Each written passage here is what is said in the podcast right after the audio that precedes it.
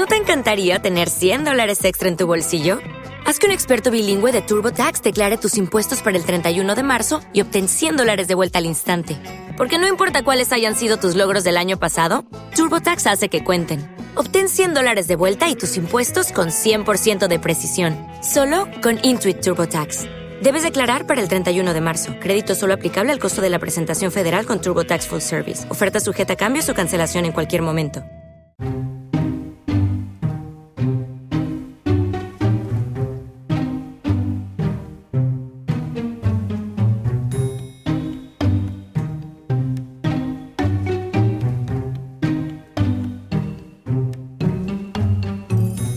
Es esta una historia de varios corazones errantes, pero no porque sus protagonistas vayan de flor en flor o vaguen por el mundo desconsolados y lamentando amores perdidos.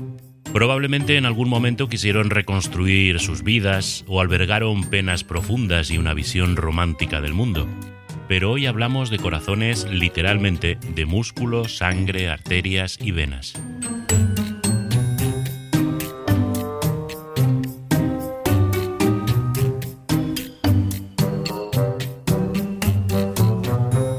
Son errantes en sentido estricto porque, tras la muerte, su destino no fue el eterno reposo. A veces ni siquiera han podido descansar dentro del cuerpo que los albergó en vida.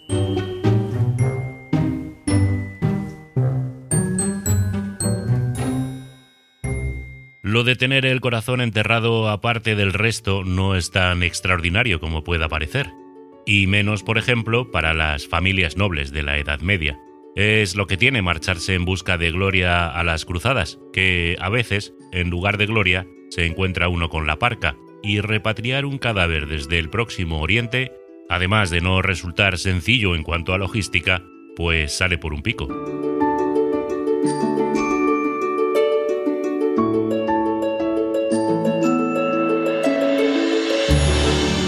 Claro que dejar a un guerrero de la cristiandad en tierra de infieles para siempre resulta también problemático y no es plato de gusto.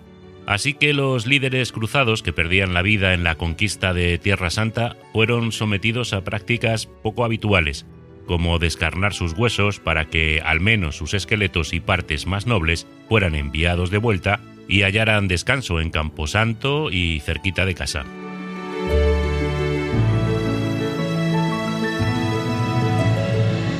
Otros vieron cómo su corazón se despedía del resto del cuerpo por motivos menos prosaicos, por razones que tienen que ver bien con la religión o bien con el poder simbólico que fue ganando el corazón en los últimos siglos, porque no siempre se le ha considerado el centro de las emociones del ser humano. Esa asociación que ahora nos resulta tan obvia, corazones igual a amor romántico, cupidos con alas y emojis de colores, no lo era para nuestros antepasados.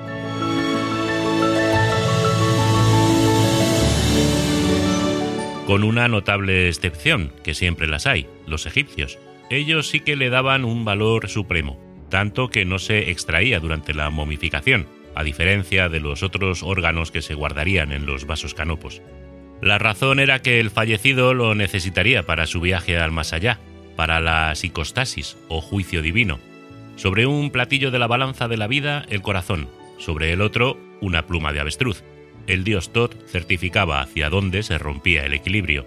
Si pesaba más la pluma, el finado se ganaba el pase a la siguiente pantalla, la salvación.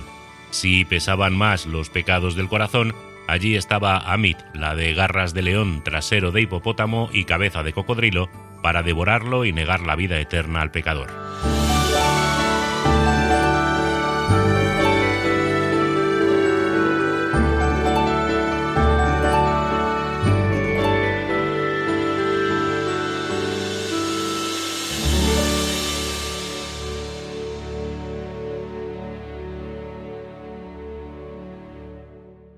En la relación de personajes famosos que no tendrían corazón en caso de necesitarlo para que lo pesara la balanza de una deidad egipcia, figura, y nunca mejor traído, Ricardo Corazón de León.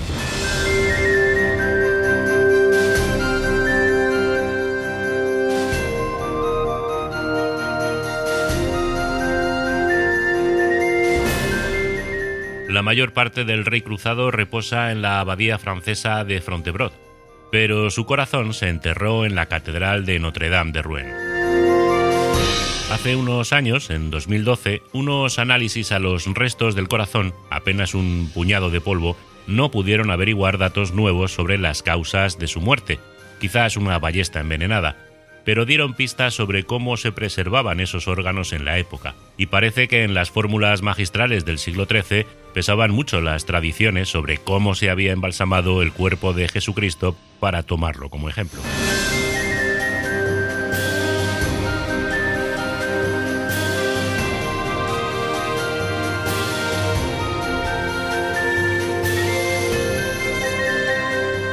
Otra a la que supuestamente le robaron el corazón es Ana Bolena.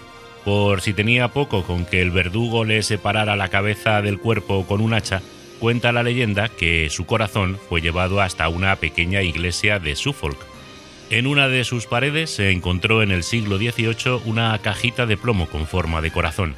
Por si acaso los restos del interior se trataban del corazón de Ana Bolena, una de las dos desdichadas esposas decapitadas por el rey Enrique VIII, se enterró de nuevo la cajita y su contenido en la iglesia, esta vez en un lugar de honor y con una placa en su memoria.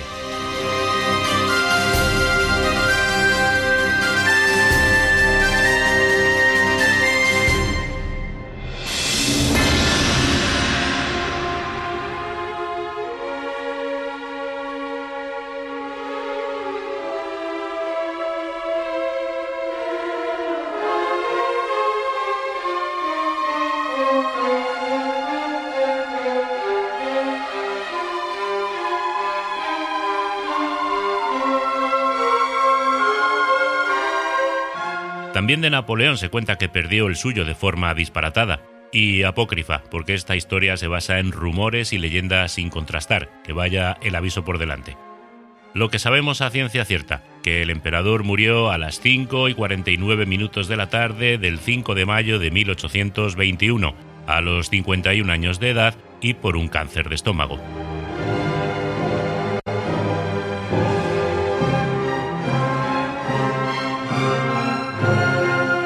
Medianoche los sirvientes le sacaron de la cama en la que había muerto, lavaron su cuerpo, le afeitaron y luego le devolvieron a la habitación. El 6 de mayo, el médico de Napoleón, François Anton Marquis, practicó la autopsia ante un buen número de testigos, siete médicos, tres oficiales británicos y seis franceses. El doctor extrajo el estómago y también el corazón, ya que el Bonaparte había dispuesto, antes de morir, que se lo enviaran a su segunda esposa, la emperatriz María Luisa.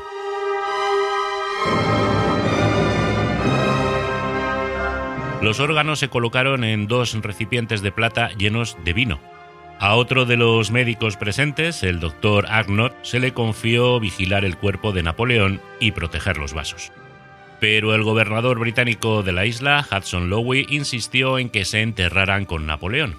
Así que los recipientes se sellaron y se metieron primero en un cobre de hojalata que a su vez se introdujo en una caja de caoba que se metió en un ataúd de plomo que se colocó en otro ataúd de madera cuya tapa fue atornillada.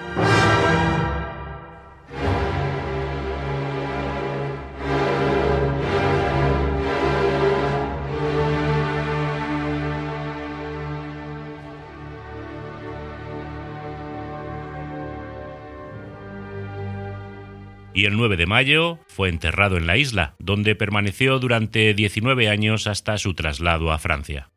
El 8 de octubre de 1840 arribó a Santa Elena una fragata pintada de negro y escoltada por la corbeta Favorit. Ya en Francia, el 15 de diciembre, el cuerpo de Napoleón fue trasladado a un carruaje fúnebre tirado por 16 caballos negros que le llevó hasta el Arco del Triunfo y desde allí, a lo largo de los Campos Elíseos, hasta los Inválidos, donde reposan sus restos.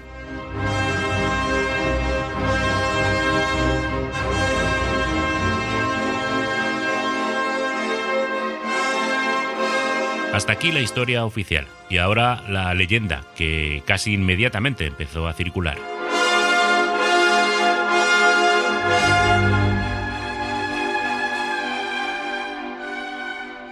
Un periódico americano, el Enquirer de Cincinnati, recogió los rumores y publicó en 1879 que en la Bretaña francesa, un médico inglés llamado Thomas Carwell, de 82 años, cuenta a quien quiera oírle que fue testigo de la autopsia al emperador. Y narra una versión muy diferente y muy loca de los hechos. Según su relato, la noche de la autopsia, una ayuda de cámara de Napoleón, de apellido Marchand, llamó a la puerta de la habitación de Carwell de madrugada y gritó Baje, señor, rápido. Acaba de ocurrir una desgracia. El corazón del emperador ha sido devorado por las ratas. Carwell afirma que se lo contó al doctor Anton Marchi y que sugirió sustituirlo por el de una oveja. El ayuda de cámara habría buscado una posible víctima en una granja vecina. La encontró, extrajo su corazón y dieron el cambiazo.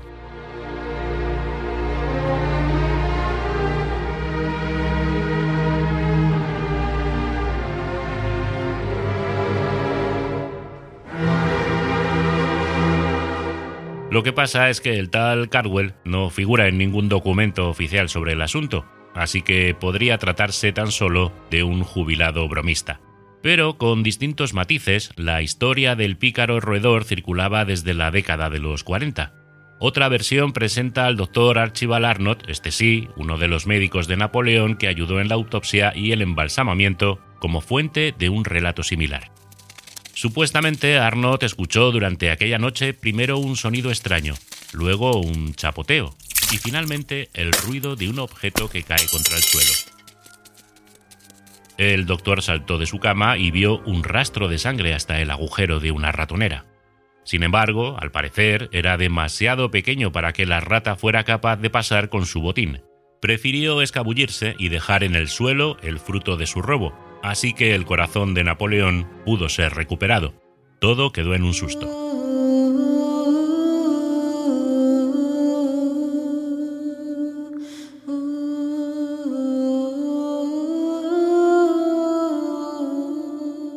Además de nobles, reyes y emperadores, a esta lista de gente sin corazón, al menos después de muerta, podríamos añadir a una veintena de papas, ya que la posibilidad de que los pontífices fueran canonizados como santos en algún momento del futuro hacía aconsejable tener a buen recaudo sus reliquias. Y siguiendo con el clero, no puede faltar, por supuesto, Santa Teresa de Jesús, cuyo cadáver fue literalmente desmembrado. Sin ser exhaustivos, hay reliquias suyas por media Europa, la tráquea en Nápoles, el brazo derecho en Lisboa, un pie en Roma, una clavícula en Bruselas, dedos en París, Sevilla y otras ciudades, un ojo en Ronda y finalmente los restos, en todos los sentidos, en Alba de Tormes, donde se exhibe el corazón de la Santa Peregrina en una urna.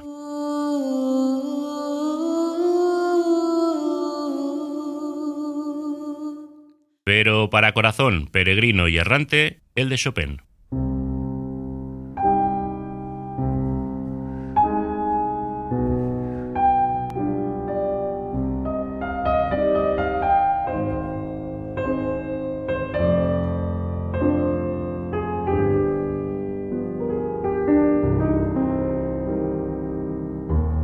Federico, si se nos permite la familiaridad, murió en París en 1849 y allí está enterrado. Bueno, la mayor parte de él. El compositor había pedido, en vida claro, que su corazón le fuera extraído al morir y llevado a su Polonia natal. A ver, que entonces no era Polonia Polonia, estaba bajo dominación rusa, pero para entendernos y precisamente por eso, porque Chopin, además de pianista, era patriota, y descansar para siempre en su tierra le pareció un gesto obligado. Un gesto obligado y cómodo también, porque claro, el marrón del traslado se lo dejaba a sus herederos, y el asunto no era nada sencillo.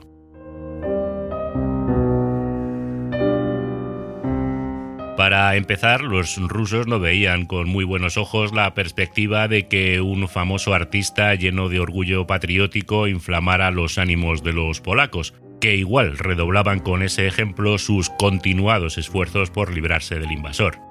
Así que lo de meter el corazón en el país como quien lleva un cartón de tabaco o una colonia del duty free, descartado. Chopin en cuerpo entero o por trozos era persona non grata. La encargada de esta tarea fue Ludovica, la hermana de Federico, que viajó hasta París para acompañar en sus últimos momentos al compositor, asistió a la extracción del corazón y tras el entierro puso rumbo a Varsovia con un plan para burlar los controles en la frontera.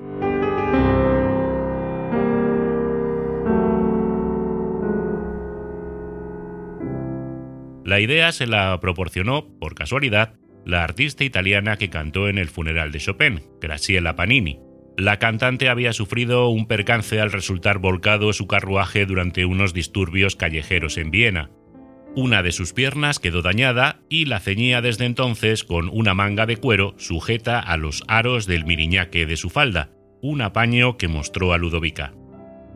Así al menos lo describe Olga Tokarczuk en su libro Los Errantes, y ya que tiene un Nobel de Literatura, pues oye, que siga contando ella cómo Ludovica y su acompañante colaron de contrabando el corazón de Chopin hasta Varsovia. A una media hora de la frontera con el Gran Ducado de Posen, la diligencia se detuvo en una fonda.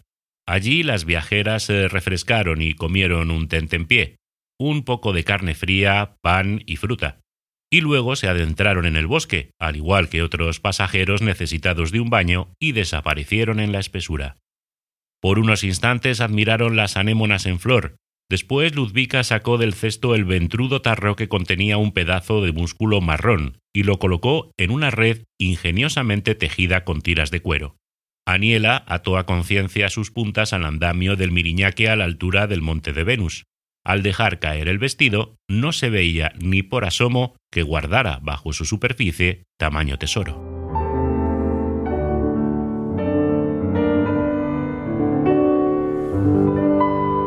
Cuando los gendarmes prusianos le mandaron apearse del carruaje en la frontera a fin de comprobar meticulosamente que las mujeres no intentasen introducir en la Polonia rusa algo que pudiese alentar las ridículas aspiraciones de liberación nacional de los polacos, obviamente no encontraron nada. Ya en Varsovia se depositó dentro de una urna de cristal rellena de alcohol, hay quien dice que más exactamente coñac, y dentro de un pilar de la iglesia de la Santa Cruz, al menos por un tiempo.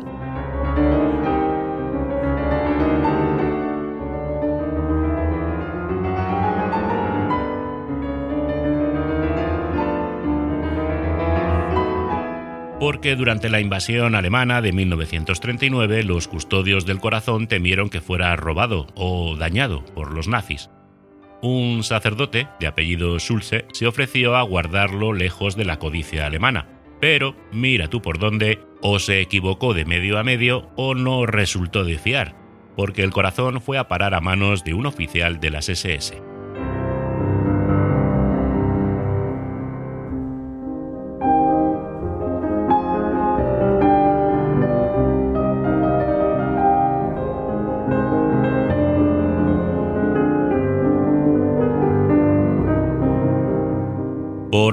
El nazi resultó ser un admirador del compositor y lo preservó sin daños y sin dar el cambiazo. Mm, bueno, se supone, vete tú a saber, hasta que, finalizada la guerra, fue devuelto al templo. Y allí sigue, si quieres verlo, a la vista de todos y no como el corazón de Percy Shelley, metido durante años en un cajón.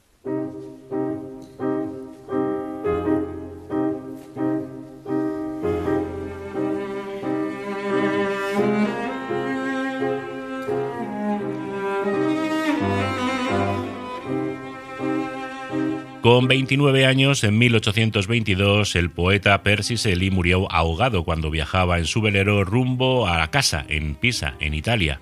Su cuerpo y el de dos compañeros de navegación fueron hallados diez días después.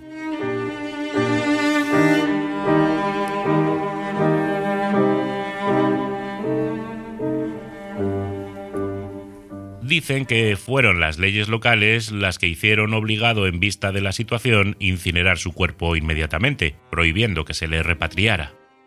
Bueno, las exigencias de la ley son una posibilidad. Otra, y conociendo al personaje, es que no hay que descartar que su amigo Lord Byron, allí presente, se sumara entusiasmado a la idea de despedir a su colega con una pira funeraria en la playa de Viareggio le gustaba el espectáculo, así que el propio Byron, el también poeta Leigh Hunt y Edward Trelawney organizaron el crematorio.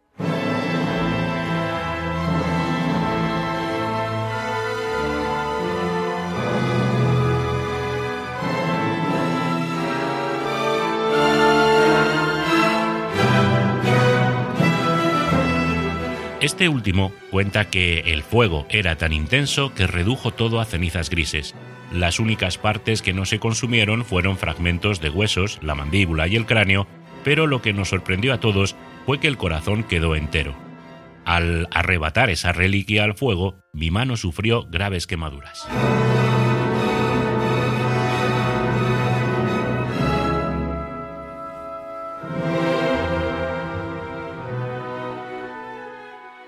Las cenizas fueron enterradas en el cementerio protestante de Roma, pero el honor de conservar el corazón intacto de Percival hizo que los amigos se pelearan y hasta se negaran a entregarlo a su esposa, Mary Shelley. Hay que decir aquí que Lord Byron se portó en esta ocasión como un caballero y exigió que se lo dieran a la viuda, quien lo guardó hasta la muerte. Fue su hijo quien lo encontró en una bolsa de seda metido en un cajón del escritorio. Estaba envuelto en un papel con un poema de Shelley, Adonais, y ahora reposaría de nuevo con ella en el panteón familiar en Inglaterra.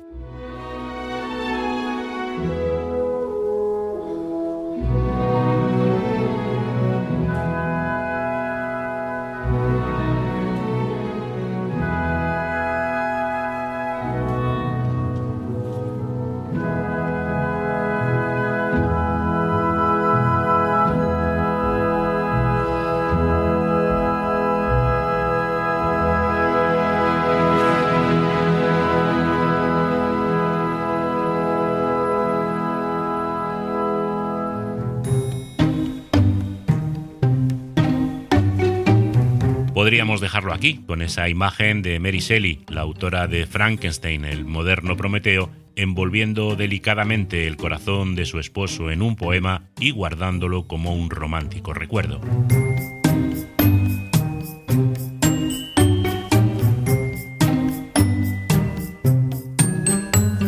Pero la ciencia frunce el ceño, porque resulta muy extraño que la pira funeraria respetase el corazón. Sería más plausible que se tratara de tejido calcificado o, en todo caso, de un órgano más grande y que ardiera con más dificultad. Así que hay quien piensa que lo que con tanto celo conservó Mary Shelley en un cajón, en realidad era el hígado de su marido.